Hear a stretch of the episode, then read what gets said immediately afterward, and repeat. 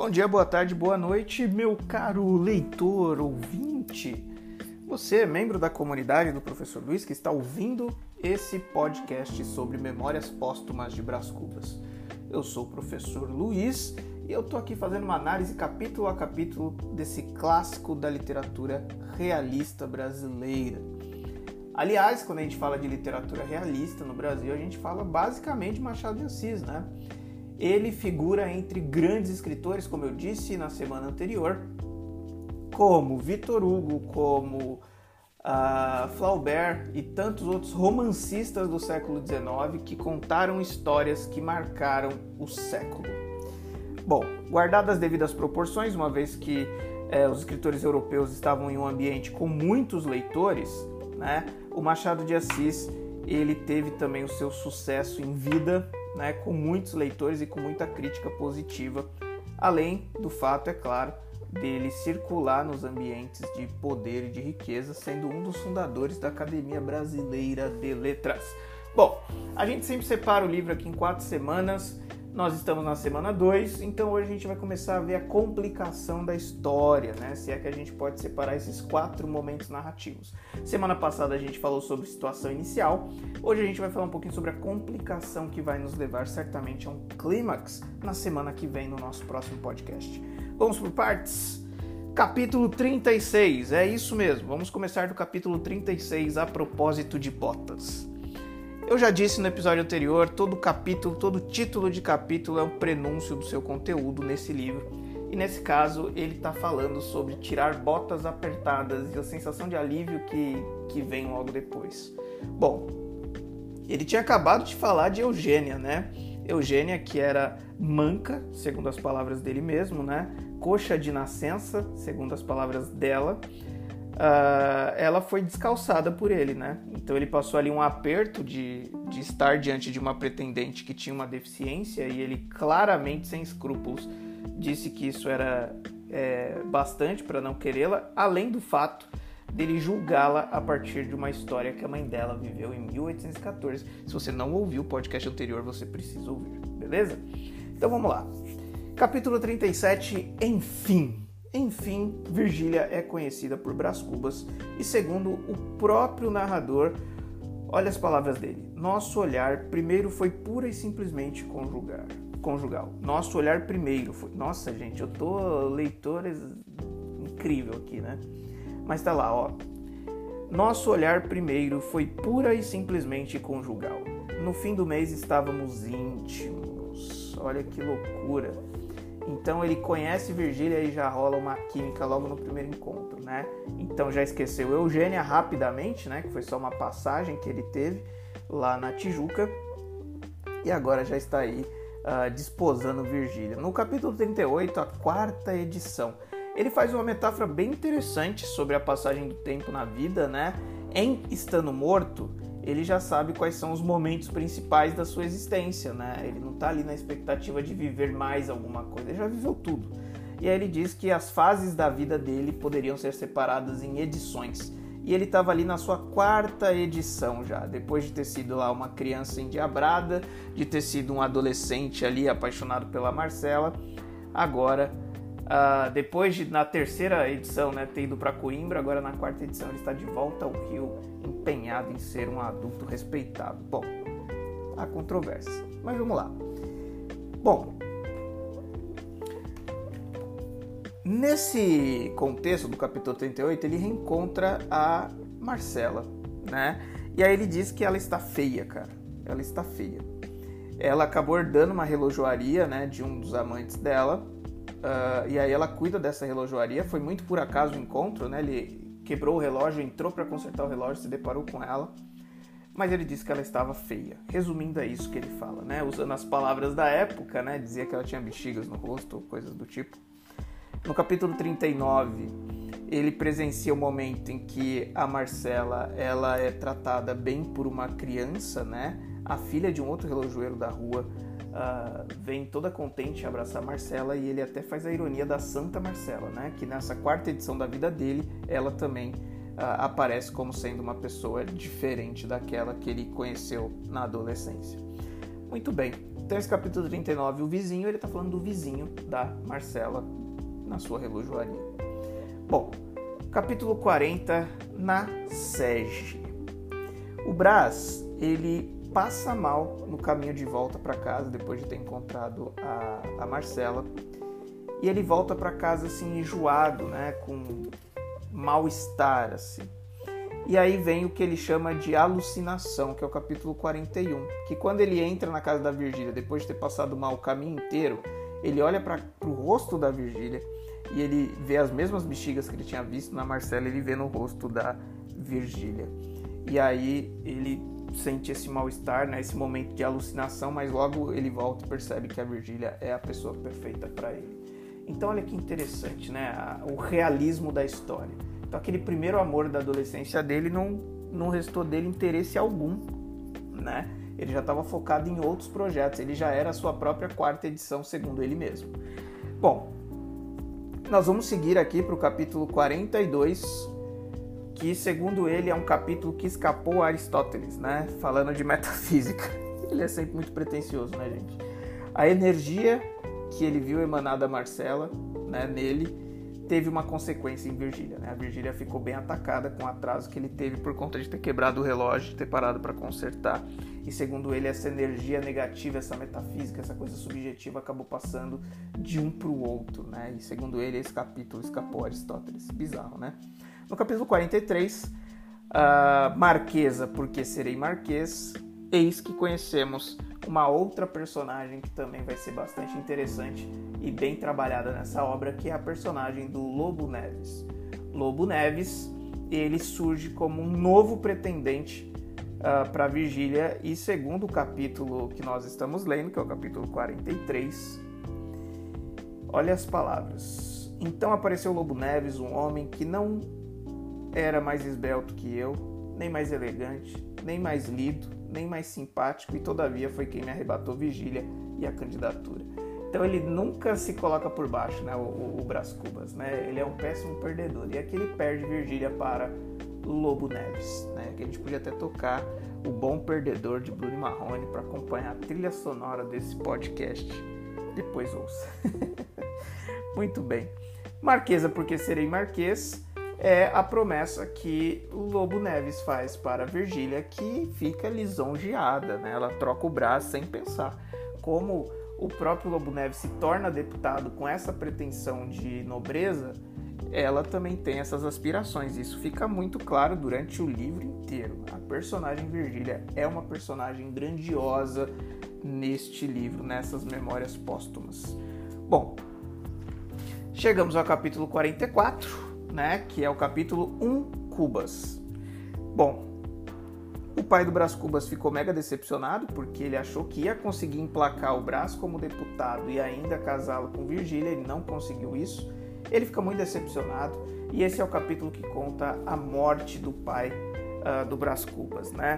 E se chama Um Cubas, né? Porque ele tem essa grande pretensão de registrar o seu nome aí na história uh, do Brasil, né? Um Cubas, né? Como se o sobrenome fosse grande coisa que a gente já viu no, no, podcast anterior, que na verdade vem de uma origem humilde, né, de gerações passadas e de gerações herdeiras que herdaram o fruto do trabalho de um primeiro Cubas.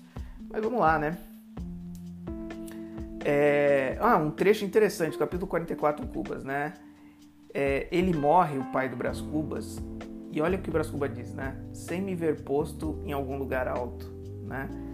E, e, é engraçado porque depois de morto, a ironia do defunto que a gente precisa lembrar sempre, né, que é o narrador da história, é um defunto que não tem mais pregas na língua. Ele termina o capítulo dizendo: "Tinha de morrer, morreu", né? Então com uma certa frieza, né, que o pai dele já, já tinha vivido, já tinha é, passado pelo que tinha que passar nessa vida e por isso se foi. Né? Não houve tanto sofrimento quanto no, no, sofrimento da mãe. E o que é engraçado é que o pai dele era mega permissivo, né? Então deveria ter sido uma um, uma grande perda para ele, mas na verdade não foi, né? Isso é um dado interessante. Mas vamos lá. Capítulo 45, o capítulo se chama Notas, né? Ele é um não capítulo, na verdade, né? Porque ele vai tomando ali algumas notas uh, sobre o velório do pai dele, né? E ele vai dizendo que, que ele tomou essas notas pensando em um capítulo triste e que ele não escreveu esse capítulo. Então, capítulo não capítulo, né? E o capítulo 46, a herança, ele vai contar do embate que ele teve com a irmã dele, né? Uh, sobre a herança que o pai deixara para eles, né?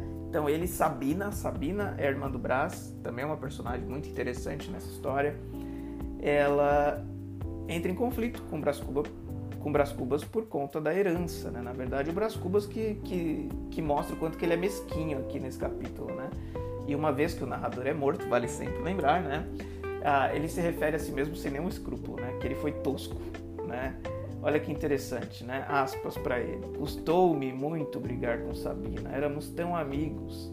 Mas o Brás queria tudo, gente. Ele queria a Sege, queria o boleeiro, queria a prata, né? Ah, e o que é interessante é que termina esse capítulo, ele meio que perdeu a amizade com a irmã, né? Na verdade, ele já tinha acabado de perder a Virgília e, e ele acabia, tinha acabado de se deparar também com a, com a perca da beleza da, da Marcela. Então, é um capítulo de perdas, né? Na herança, ele recebe a herança, mas ele perde muita coisa com, com essa herança, que com certeza é o grande motivo dele não ter uh, nunca trabalhado na vida, né? Apesar das suas empreitadas que nós vamos ver nos próximos capítulos. No capítulo 47, Bom, o capítulo se chama O Recluso, porque Brás decide ficar recluso novamente, né, como aconteceu depois do velório da, da mãe dele.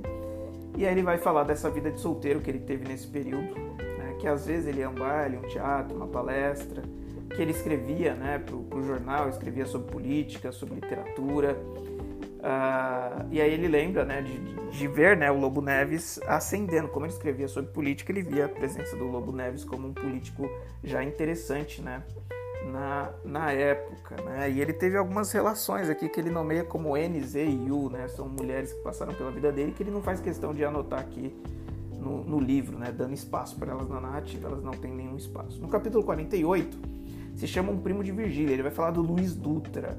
Luiz Dutra, ele escrevia melhor que o Brás Cubas, né? Só que ele era mais novo. E aí o Brás Cubas, o que ele fazia? Tentava de todas as formas abaixar a autoestima do Luiz Dutra, né? Olha, olha aspas para o que ele disse, né? As ironias de um defunto sincero. Minha intenção era fazê-lo duvidar de si mesmo, desanimá-lo, eliminá-lo. E o que é interessante é que o Luiz Dutra vai aparecer de novo na história e parece que o jogo vira. Então, nesse momento, ele desfaz o Luiz Dutra, né? Faz o Luiz Dutra é, se sentir incapaz diante da, das circunstâncias de escrita, né? De literatura. E isso não fica uh, por isso mesmo ao longo da história, né? Isso é, é reparado e vocês vão, vão lembrar dessa personagem, Luiz Dutra, durante essa narrativa. Capítulo 49, A Ponta do Nariz ele vai, uh, de novo, né? Parece que é um, um, capítulo aleatório, mas tudo ali vai fazendo sentido, né? O que, que é o olhar para a ponta do nariz, né? Segundo ele, isso tem a ver com, ah, ele usa a figura do fakir, né? Que é alguém que busca a perfeição espiritual uh, pela autoprivação de tudo, né? Que são aqueles mendigos que ficam na rua tentando viver de sol, meditando o dia inteiro. Uh, mas isso ganha uma outra conotação, né? O olhar para a ponta do próprio nariz tem a ver com essa busca de, de purificação espiritual, mas também tem a ver com orgulho, né, cara? É um orgulho pessoal, que nesse capítulo 49 ele inclusive uh, volta a provocar os leitores, né? Você que está lendo aí, leitor obtuso, né? Isso é, é meio complicado, né? Ele sempre se dirige ao leitor como alguém inferior a ele, né? Ele é muito nobre, esse Brás Cubas. Né? É um, um serzinho bem arrogantezinho. Vamos lá, capítulo 50, Virgília casada. É autoexplicativo o título, né, gente? Virgília se casou. e o Brás, ele vai se aproximando dela aos poucos, né? Eles se encontram no evento, eles dançam algumas vezes, né? E aí ele começa a cogitar uma proximidade com essa Virgília, agora casada com, com Lobo Neves inclusive aí ah, cogitando né, fazer visitas periódicas aí à própria casa de Lobo Neves, né, casa onde Virgília morava, já casada com o Lobo Neves. Então chegamos aqui ao capítulo 50 e vamos agora para nossa próxima análise aí dos capítulos seguintes.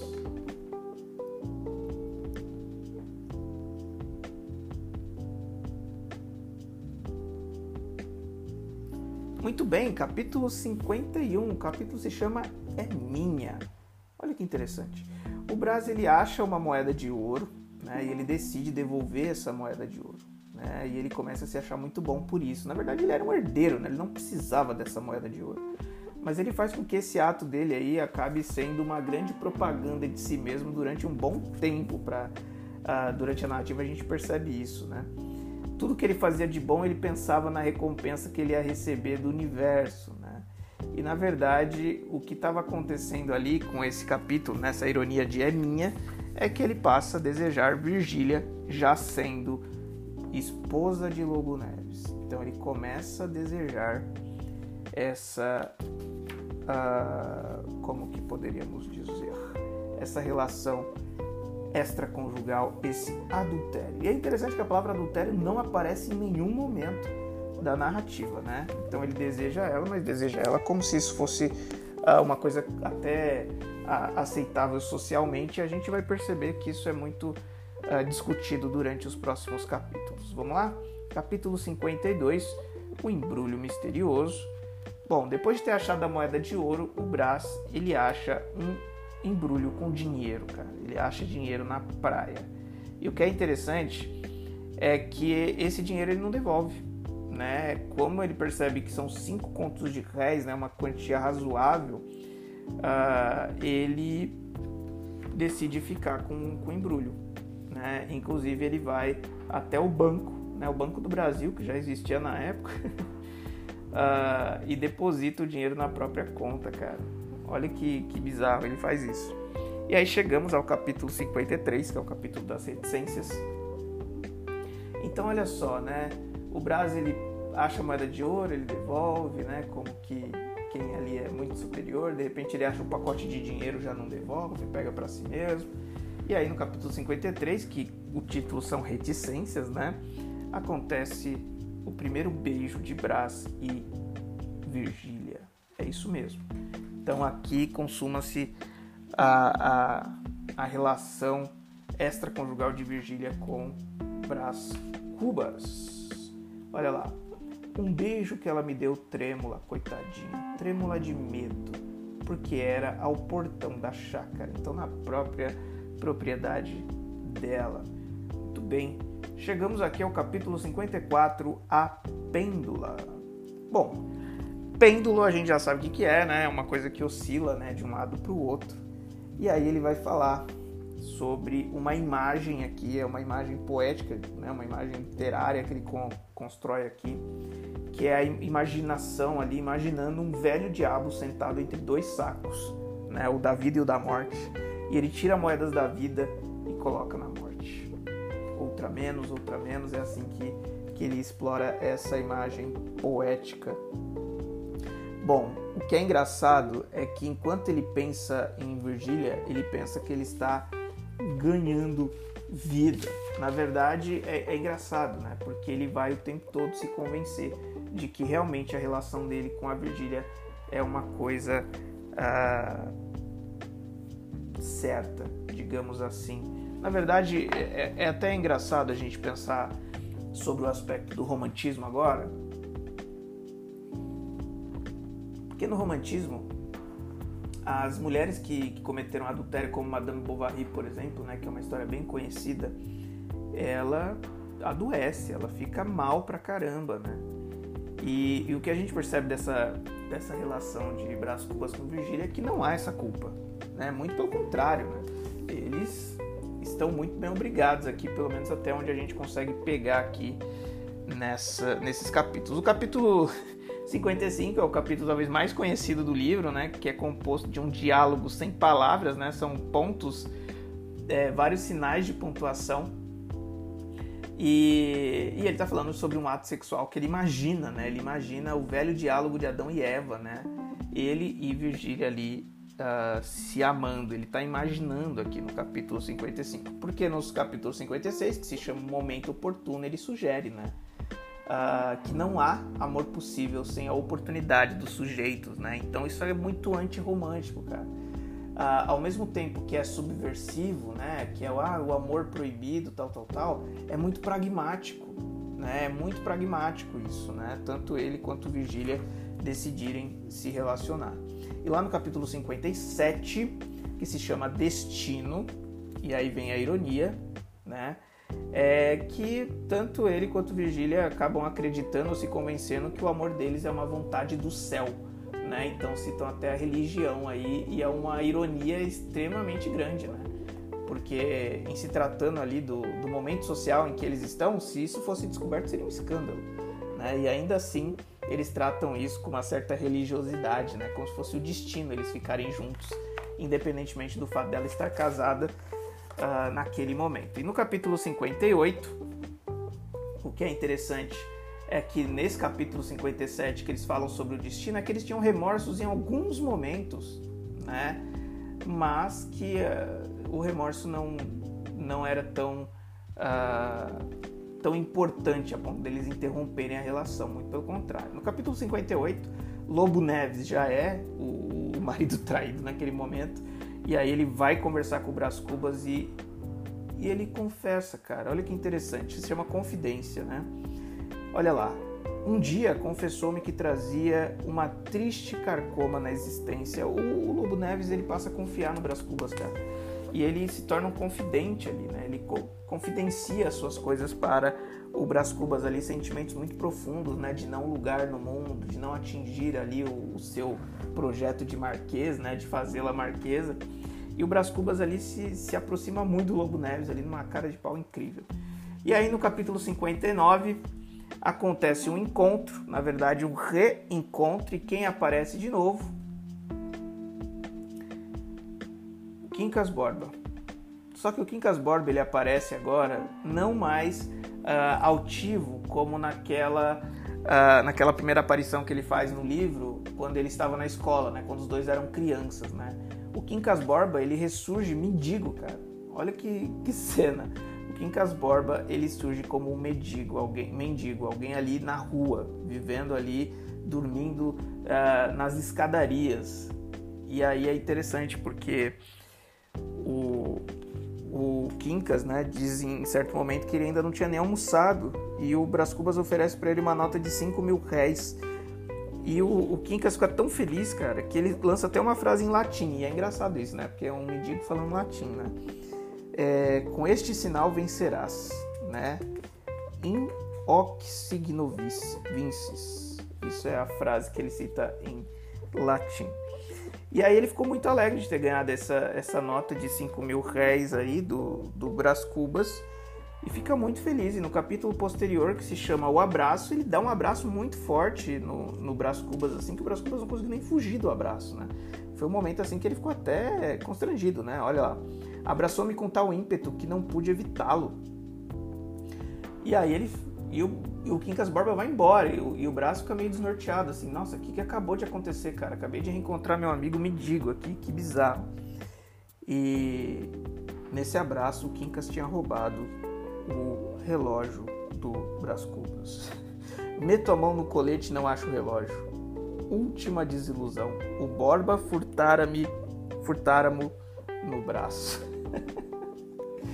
E aí chegamos ao capítulo 60.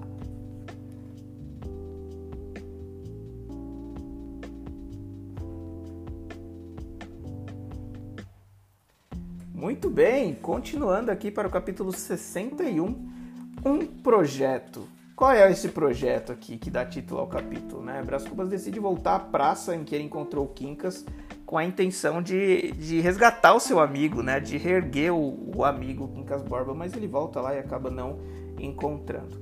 No capítulo 62, uh, ah, que se chama O Travesseiro, né? Ele fica muito abalado com essa história do Quincas Borba ele vai lá se consolar com Virgília, que segundo ele era o travesseiro do meu espírito, né? Aspas para Brás Cubas. Então, no capítulo 62, 62 ele esquece muito rápido né, o episódio do Quincas Borba quando ele vai ao colo de Virgília. E no capítulo 63, que se chama Fujamos, você já imagina o que, que vem aí, né? Quem que, que deve fugir? Fujamos é a fuga que ele propõe à Virgília, né? Para os dois viverem o amor deles sem Lobo Neves no meio do caminho. E ela não aceita, porque a gente percebe que a personagem Virgília é uma personagem bem complexa, né? Não é uma personagem rasa assim, né? Ela quer manter a relação com o Brás, mas ela não abre mão do próprio casamento e ela consegue lidar com isso com uma maestria incrível, assim. Ela engana o Lobo Neves assim de um jeito absurdamente natural, assim, que o cara nem desconfia, né? Bom, o Brás ele quer fugir, mas a Vigília ela acaba tendo certeza de que ela seria morta, né? E aí é um dado interessante para a gente analisar, né? Gente fala muito de feminicídio hoje, né? E você lê um clássico da literatura do século XIX, cara, uh, e você percebeu o drama dessa mulher que é casada e que se apaixona por um outro homem, que ela não tem a opção do divórcio, cara. O divórcio não é opção. O tempo todo ela insiste que ela seria morta.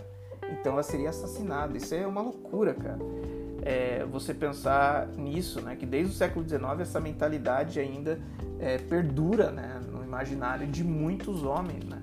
De que não aceitam o divórcio e passam ali a perseguir e até matar a, a pessoa que antes era a amada.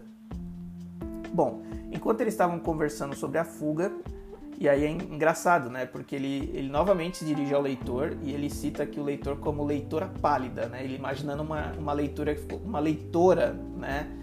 Que ficou é, espantada quando descobriu que o Lobo Neves entrou na sala, né? Imaginando que agora teria uma cena de matança, né? Teria uma cena de, uh, de briga, né? Que o Lobo Neves ia pegá-los em flagrante, mas não acontece, né? E aí eles vão pro jantar na casa do próprio Lobo Neves. O Brás Cubas ele bebe pra caramba. Uh, ele fica mega ressentido, né, pela vigília não ter topado a fuga com ele e por ver que ela estava extremamente feliz na companhia do Lobo Neves ali na frente dele, né? Ela fazia muito bem os dois papéis. Não é uma personagem simples, não é uma personagem romântica. A gente não está falando aqui de Madame Bovary, a gente não está falando aqui de Clara dos Anjos, a gente está falando de Virgília, uma mulher absurdamente forte, absurdamente uh, ousada né, naquilo que ela se propõe a fazer, no caso, manter dois relacionamentos, com o Brás Cubas e com o Lobo Neves.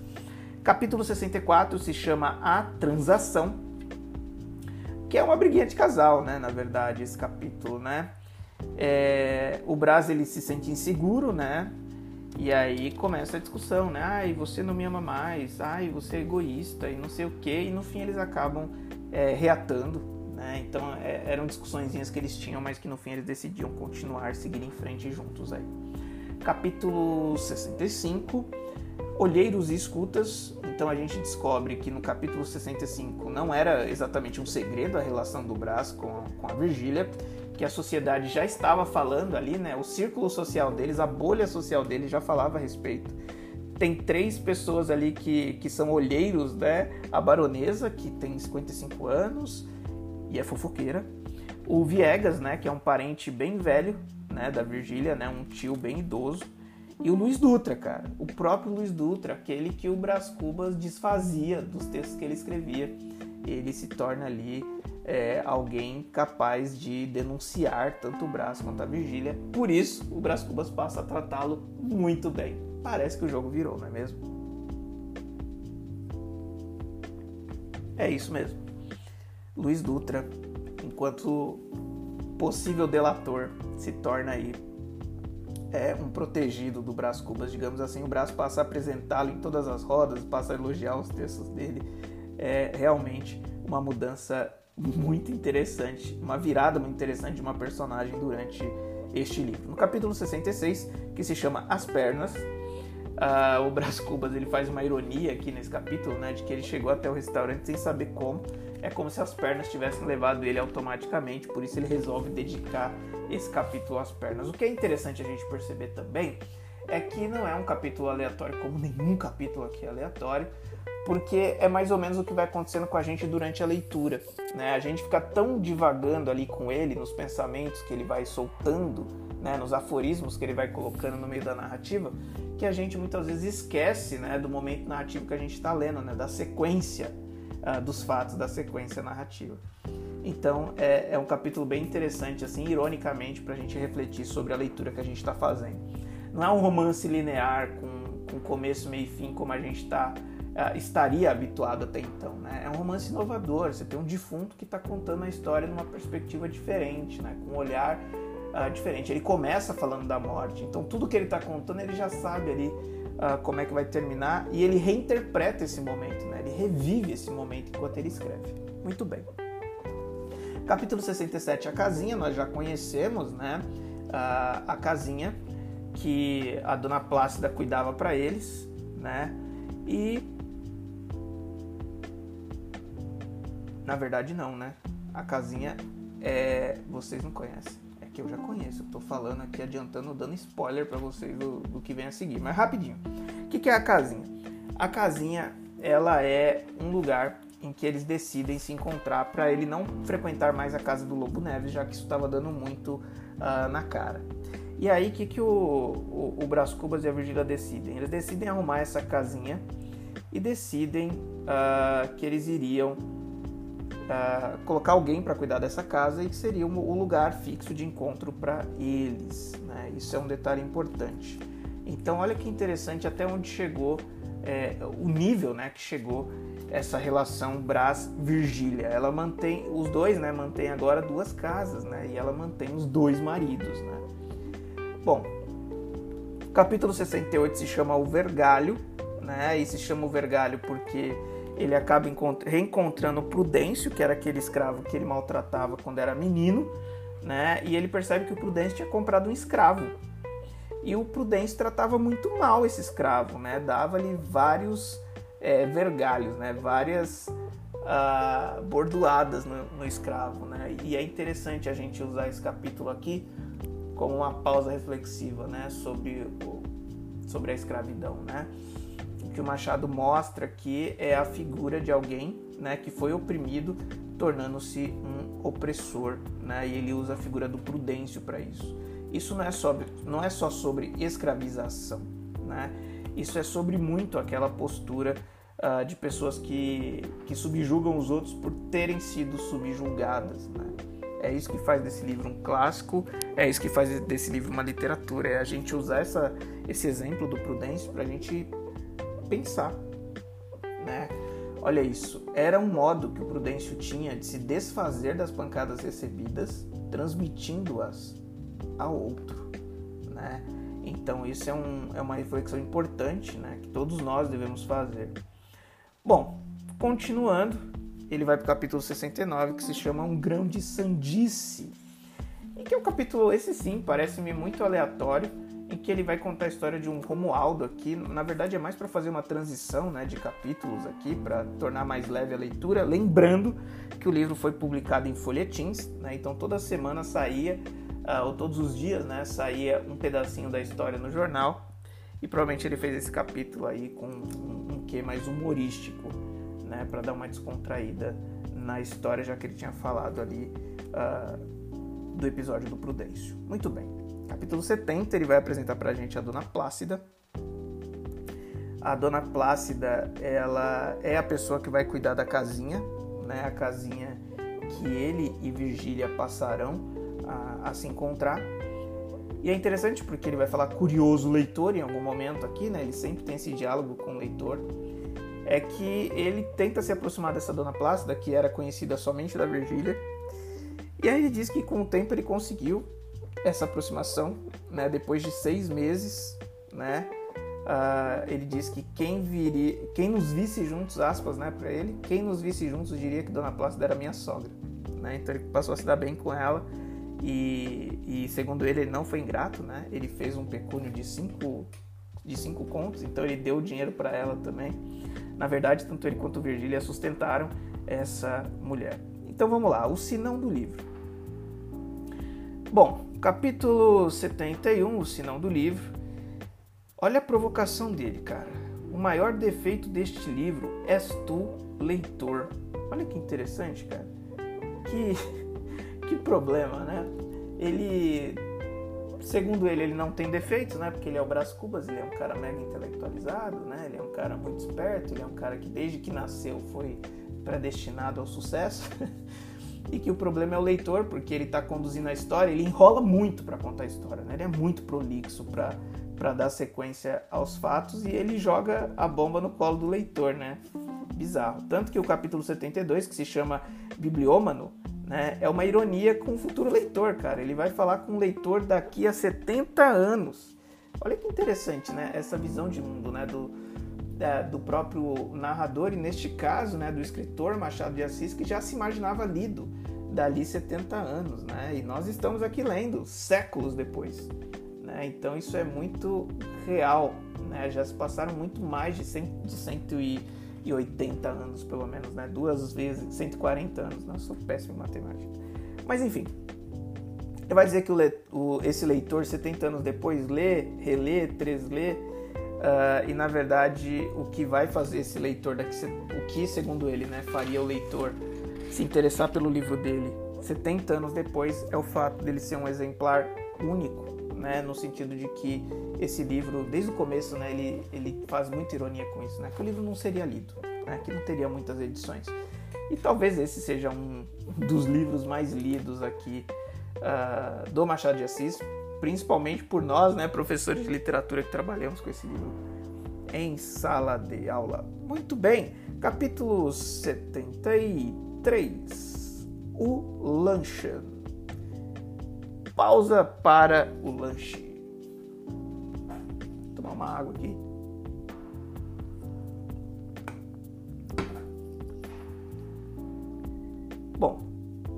Ele vai falar sobre as refeições que ele fazia lá na casinha, né? Dona Plácida, ela vivia na casinha, ele e a Virgília se encontravam sempre lá. Ele sempre convidava a Dona Plácida para sentar com eles, ela nunca aceitava. E e eles tinham uma relação ali entre eles e com a Dona Plácida, que no capítulo uh, ah, 74 tem a sua história contada. Né? Ela perde o pai com 10 anos, aos 15 ela, ela se casa, o marido morre, e ela fica só com a filha. Uh, ela acaba fazendo doces ali para sobreviver, né? Era o ofício dela. Ninguém quis casar com ela, segundo o próprio narrador Brás Cubas, ela era feia. A, a, filha dela depois acaba fugindo com, com um homem que ela não quis nem saber. E aí ela tá ali contando a história dela pro, pro Brás Cubas, né? E no fundo, cara, o Brás Cubas não tava nem um pouco interessado na história dela, tanto que a cena é que ele fica em silêncio, não interage e ela sai, né? Então é um cara totalmente desinteressado, deselegante ali com a Dona Plácida contando a sua história de vida que é bem sofrida. Mas, olha que interessante, ela sai e ele fica ali no capítulo 75 comigo. Olha que interessante. Ele fica pensando consigo mesmo, né? E aí, cara, ele vai falar da história da, da Dona Plácida, né? E aí ele ironiza o sofrimento dela, mas não num sentido pejorativo, assim, né? Ele fala um pouquinho do, de uma ideia de um aborto social, assim, se a gente poderia usar esse termo, né? Que ele fala que o fato de do pai e da mãe da dona Plácida ter decidido ter ela é, só trouxe infelicidade para ela, né? Porque ela nasceu pobre, ela nasceu já predestinada e o determinismo é uma das características do, do realismo, né? Essa fatalidade, né, de que o Brás nasceu rico, morre rico e a Dona Plácida, que nasceu pobre, morrerá pobre. Isso é uma, um episódio terrível aqui pra gente uh, citar neste livro, né? A história da Dona Plácida como alguém real, né? Alguém sujeito ali ao sofrimento da vida, que não tá na bolha do Brás Cubas, né? De bailes, de teatros, de, uh, de vida política, que é uma pessoa real, uma pessoa pobre, que não tinha muita saída ali para sua sobrevivência e que consentir, né? Em esconder o relacionamento da Virgília com Brás Cubas acaba sendo ali o único meio de sobrevivência dela no fim das contas, né? Bom, que é o capítulo 76, né, que se chama o estrume, né, porque ele entende o estrume moral no qual ele coloca a Dona Plácida, né, se a gente pode usar esse termo que ele mesmo usou, não sou eu, mas o Brás ele acaba se consolando, né, da, da desgraça da Dona Plácida, afirmando para si mesmo, né, que o adultério dele acabava salvando a miséria total da dona Plácida, né? É uma ironia muito grande, mas ao mesmo tempo é a verdade, é a realidade, né? É o que nós estamos vendo ali acontecendo de fato. A gente fica o tempo todo esperando o Brás e a Virgília serem descobertos e o Lobo Neves tomar providências, mas parece que até agora isso não aconteceu. No capítulo 77, inclusive, o Brás tem uma questão de ciúmes ali com, com a Virgília, porque numa determinada festa ela continua ali agindo socialmente como esposa do Lobo Neves, e aí ela dança com, com outros homens ali, e o Brás fica enciumado. Então é como se o Lobo Neves não fosse assim nem um pouco desconfiado. Essa é a sensação enquanto a gente lê a história. E de fato não é, né? Então a gente chegou nesse momento aqui da história. Provavelmente a gente vai direto pro clímax. Nós chegamos aqui no final desse segundo momento aqui do nosso clube do livro com o Memórias Póstumas de Brás Cubas. E aí na semana que vem nós vamos ver o clímax dessa história. Será que o, o Brás e a Virgília vão ser descobertos afinal e o Lobo Neves vai tomar alguma providência? Gente vai ver na semana que vem. Até lá, pessoal. Tchau, tchau.